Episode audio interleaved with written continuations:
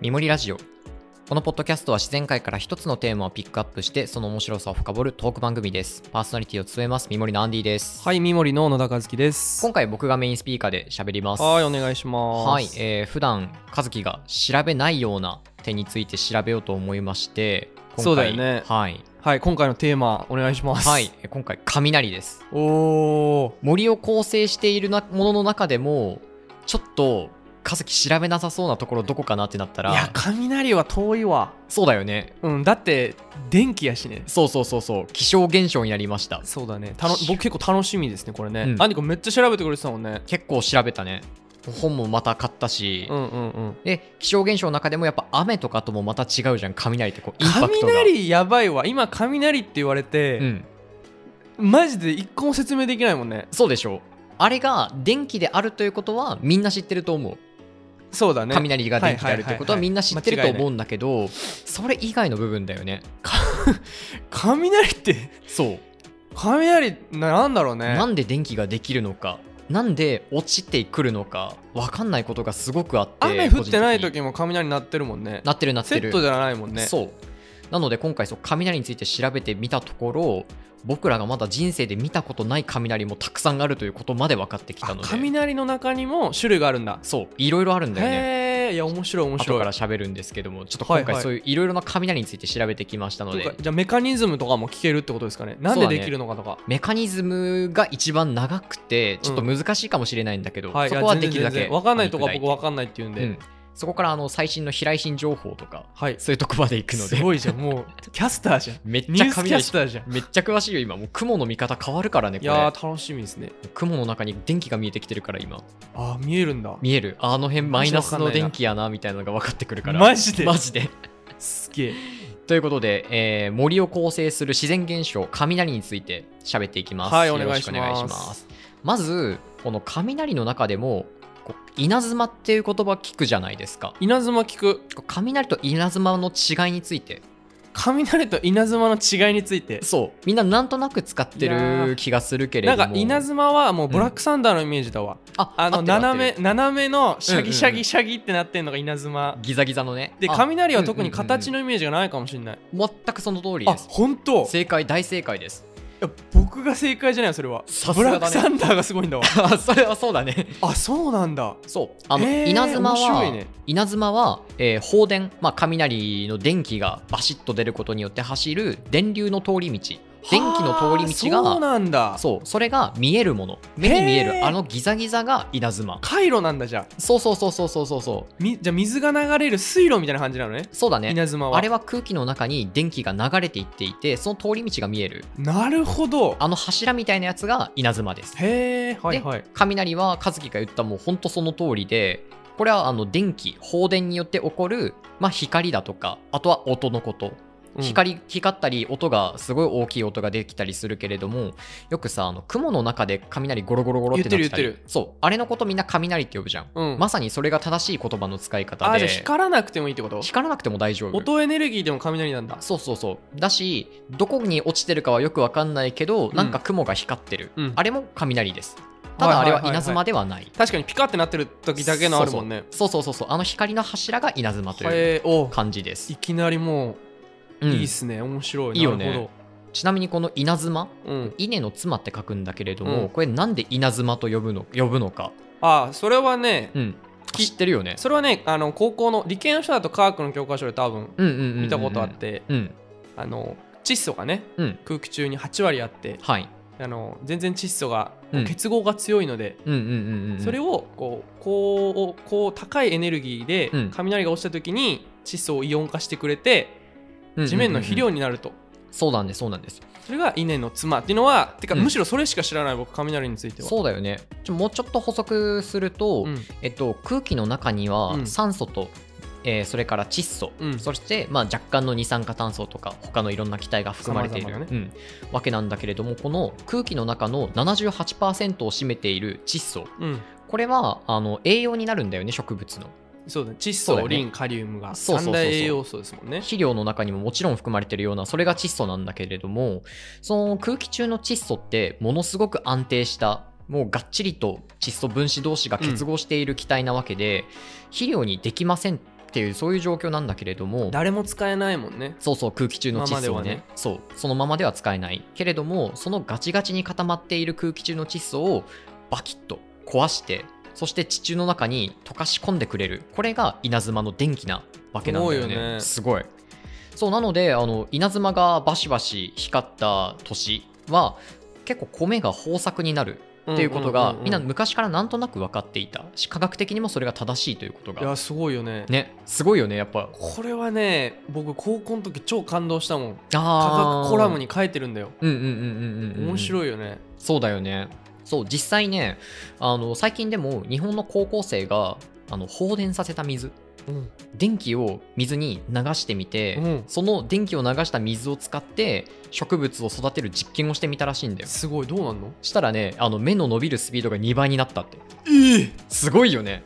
そんなに変わってくるらしいまあ電気の流れる量にもよるとは思うんだけれどへえ面白いねでちなみにその高校生の子その電気を流した水の中に含まれている窒素の量うんこれがどれぐらい増えてるのかも調べてくれていたはいらしはいくはていはいこれ1.5倍に増えてます、あーやっぱ水に溶けるようになるもんねイオン化されるとねそうそうそうそうそうそうなるほどそう電気が空気中の安定した窒素を分解してイオン化という状態にしてこれが水とか土の中に溶け込んではいはいはいはい栄養になる、これがねあの稲妻が稲妻たるゆえんですねすごい稲の妻という妻はい、サポートしてくれるということで稲妻と呼ばれています。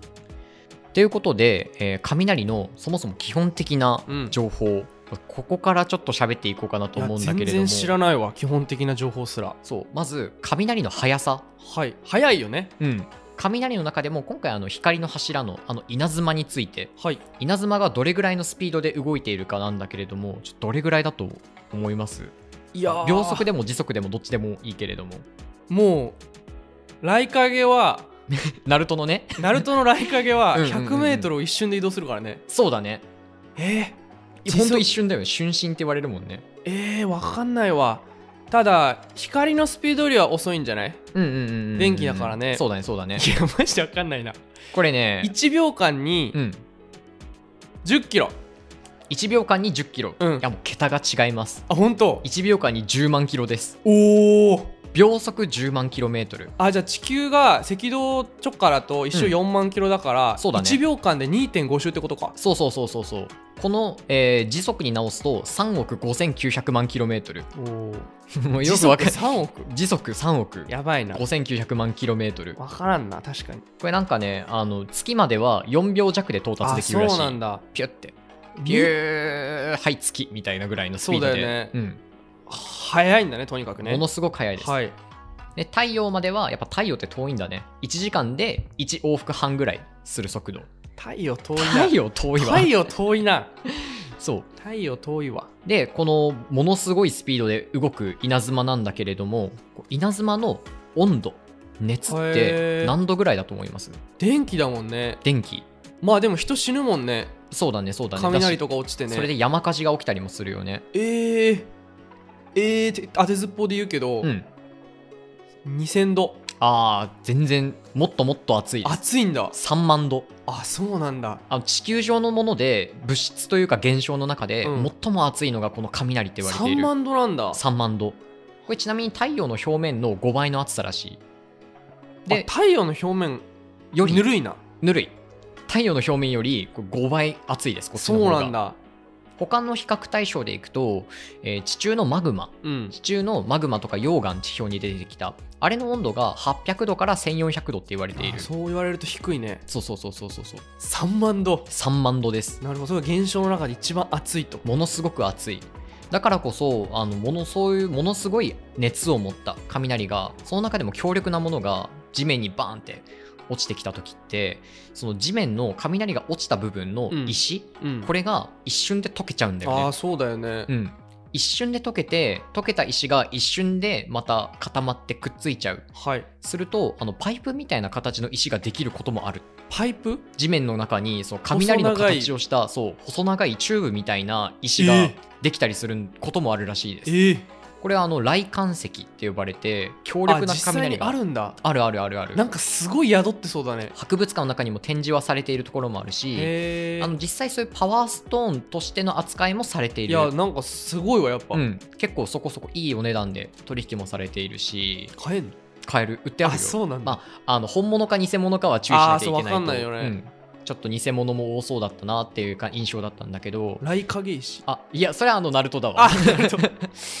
雷管すげえ石雷影に引っ張られてるわ雷管石雷の管の石、はいはいはいはい本当にねあのサンゴの化石みたいなへ形ーチューブなんだよねそういう石ができることすらあるっていうそれが雷の持つエネルギーなるほどっていうことになります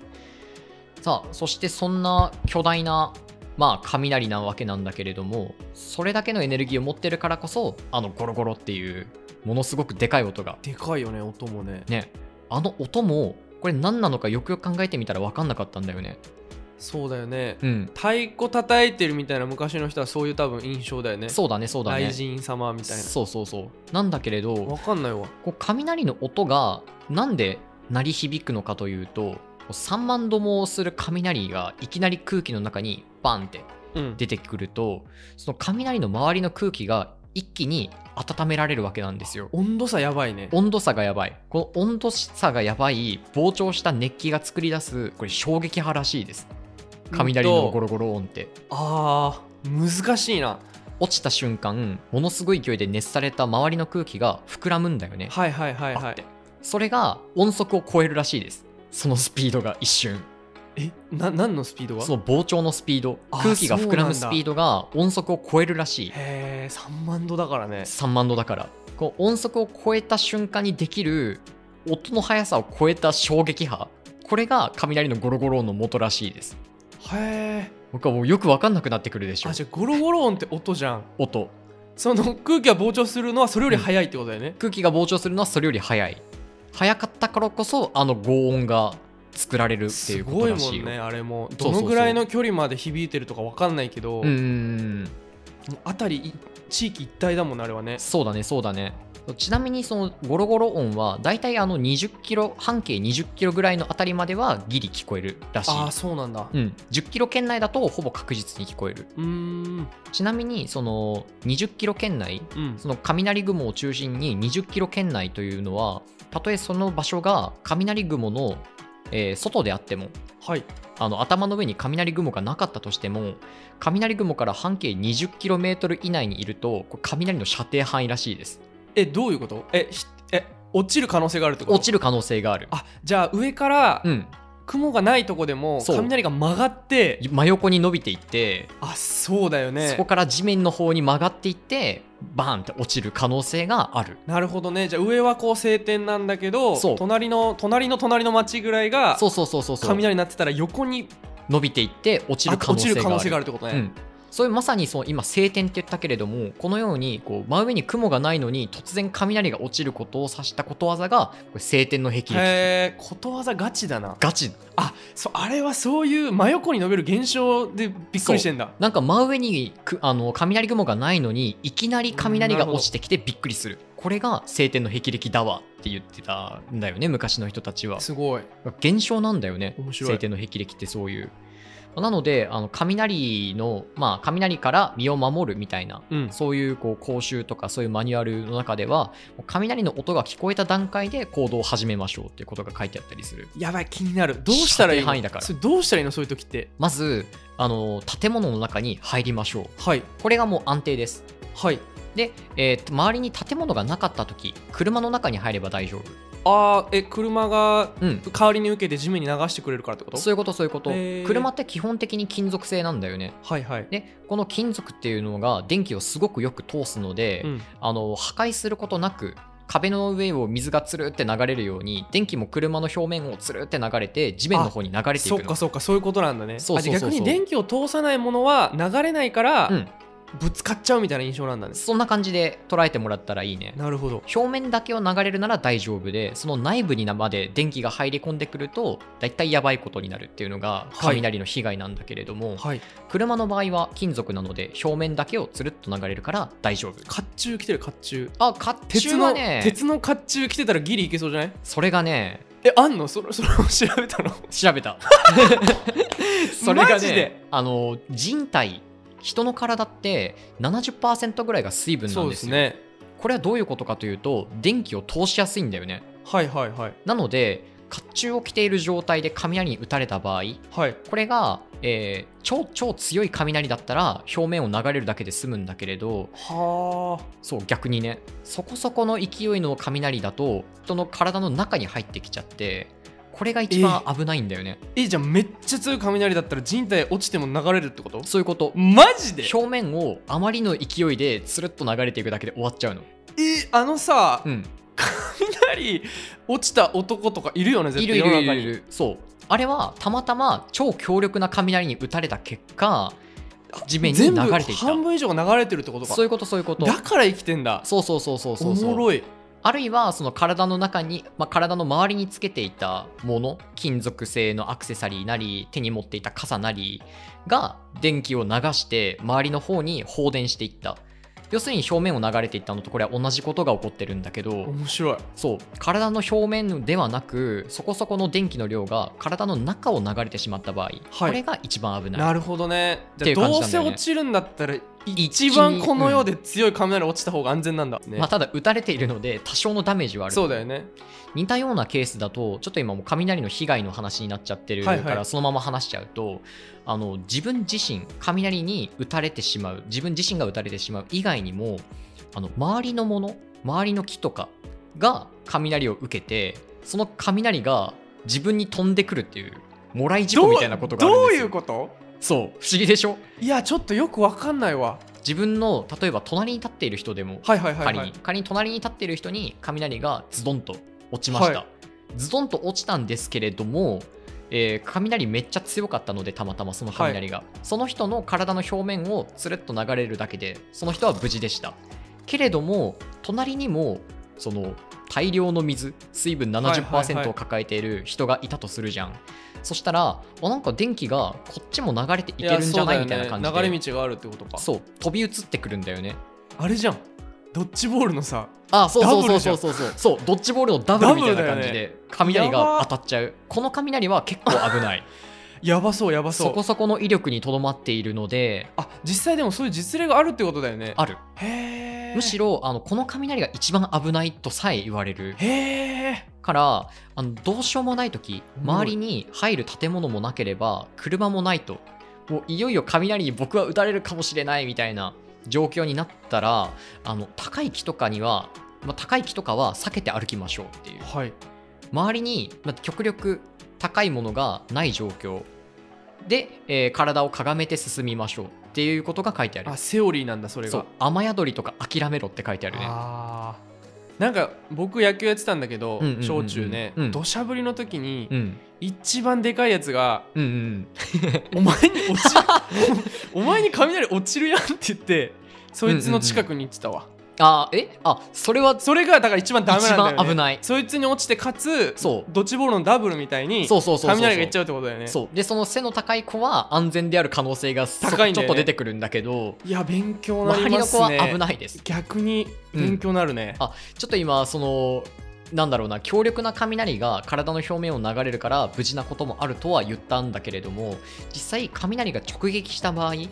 これはあの生存率が20%なので20%なんだ20%しかないです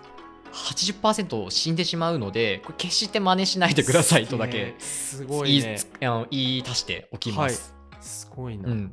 これがねあの雷の、まあ、直接的な被害なわけなんだけれどもちょっとこの後あの飛来心の回について喋るときに、ちょっと雷の副次的な影響についてもちょっと喋っていこうかなとはいいやー楽しみ思います、これがね結構面白くって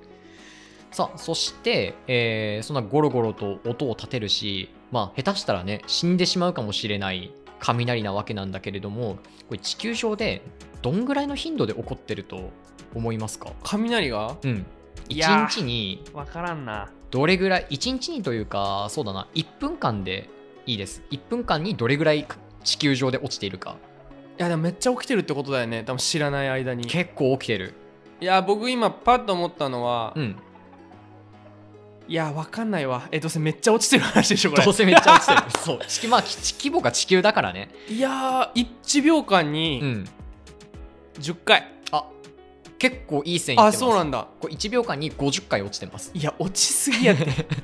落ちすぎやって1時間にならすと、えー、3000回地球そうだよ上、ねあ1分間に3000回へー 50×60 で落ちてるということになるんだけれども落ちやすい場所とかもちろんあるんだよねもちろんありますその、えー熱帯とか亜はい熱帯、要するに雲暖が多かいいとこ地域そう暖かくて雲の多い地域うんうんで、やっぱり雷はよく落ちている、はいはいはいまあ、よく落ちていて世界の中でも特に雷の被害を受けやすい地域っていうのがどこいろいろ書いてあるんだけれど意外なのがね日本書いてなかったの。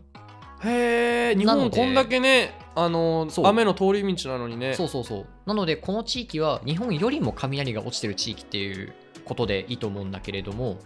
えーまずシンガポールとかうわ意外だわマレーシアあーマレーシア落ちそうあそうでしょあとこれ意外だったのがパキスタン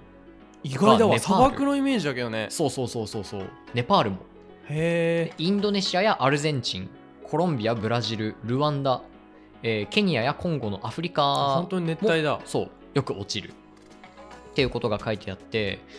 でちなみにこの世界で最も集中して雷が落ちる場所っていうのが今ね雷って人工衛星で落ちてる場所の観測をしてるんだよへえ宇宙から観察してるのどこに雷が落ちたみたいなのはをいはいいちいち、で、えーこれが分かっているんだけれどこれあの南米のあのベネズエラっていう国発音いいな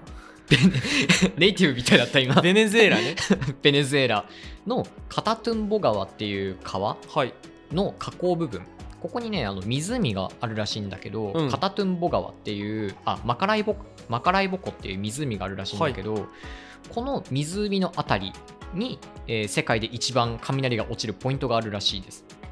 へえもう南米のこうマカライボ湖っていう湖は大航海時代からヨーロッパの中でもすごく有名だったらしくって雷が落ちる場所としてってことそうへえよく雷が落ちる場所として当時から有名、そこあれだね雷の写真ってなかなか撮れないじゃん、うんうんうんそこがじゃあ一番雷の写真を撮れるかもしれないねたくさん取れますなるほどしかもここ不思議なのがあの雷の音そんなにうるさくないんだよねえその地域に人たちも結構住んでもいるんだけれど村とかあったりして住んでいるんだけどうん雷の音はこれ不思議なことにそんなに大きくなくってあんまり気にならないっていうことらしいあそうなんだそう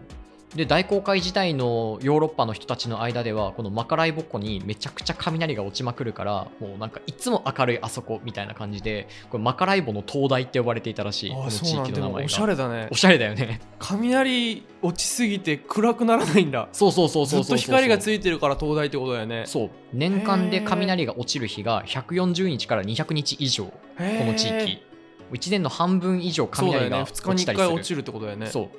でその雷が落ちる日ももう夜に落ちるんだけど、ん10時間にわたって落ち続けるな1回とかじゃないんだ1回とかじゃないななん長い時間落ち続けるってことだ、 1時間に280回ほどの雷が落ちるへーあしかも全部それは稲妻東大だわそうそうそうそう僕が多分大航海時代行っても言ってるわ そうでしょ大航海時代のそれ野は中東月が東大だわあれはマカライボの灯台だ東大だって言っ てるそうそうなんだざっくり13秒に1回の割合で雷へーすがごいねパンと落ちるけれどもそんなにうるさくはないっていう不思議な環境なんだよねもう一回場所聞いといていいですかえっとこれがねベネズエラのマカライボコっていう湖ベネズエラのマカライボコねそうマカライボコっていう湖面白いねこれ検索すると出てきますすごく面白い雷見たい人はじゃあそこに行ったら一番世界で見れるんだうん一番見らいれるや面白い面白いしい超行きたくなってきたこれあの打足になっちゃうんだけどあの世界には雷の写真を撮りたくてしょうがない男たちがいるいるんいですやよいると思ういると思うそうかっこいいもん特にアメリカうーん特にアメリカではあのストームハンターって呼ばれる人たちがいてストームっていうのはあ嵐だねはいはいはいはあいのすっごい雷とか竜巻とかを作るようなものすごく大きい雲これあのスーパーセルって呼ばれるんだけ どいやいや初概念多 いな扱いに多いでしスーパょーセルって何そうえドラゴンボールの話 してるそれはセルだわスーパーセルっていうのは何えっと超超巨大な雷雲です一言でえー言あうと、雷雲のことを、うん巨大な雷雲をスーパーセルそうもうあのあまりにでかすぎて普通のか雲とは全く別のカテゴリーとして台風みたいな感じの呼ばれ方だねなそるほどういうカテゴリーの中でそなうるほスどーパーセルっていうのがあるんだけど、はいはいこのスーパーセルを追っかけまくる男たちっていうのがアメリカにはいたいりしやまいするといそういそう、うんうんちょっとロマンあるもんやっぱりわかるそうわかるそうそうそうそう結構あの雷の写真の撮り方についても結構世界的に研究が進んできているので取り方の研究あんだ結構あるえー、面白いこれも面白いので最後の方にちょっと喋っていこうかなと思います。ということで、えー第1回初概念がものすごく多かったと思うんだけれどもあ面白かったうん、雷がどういったものかその概要について喋ってまいりましすたごい見たくなりました次はいよいよ雷がこれどうやってできているのか、メカニズムってことだねうん、雲から電気が地面に落ちてくるまでをお話ししていあこうとで思もい分ます。かってんだね分かってるおーけれども分かってない部分もまだまだたくさんあるというはい感じ、はいはいはいなのでちょっと続きは次回ということでよろしくお願いします。はいお願いします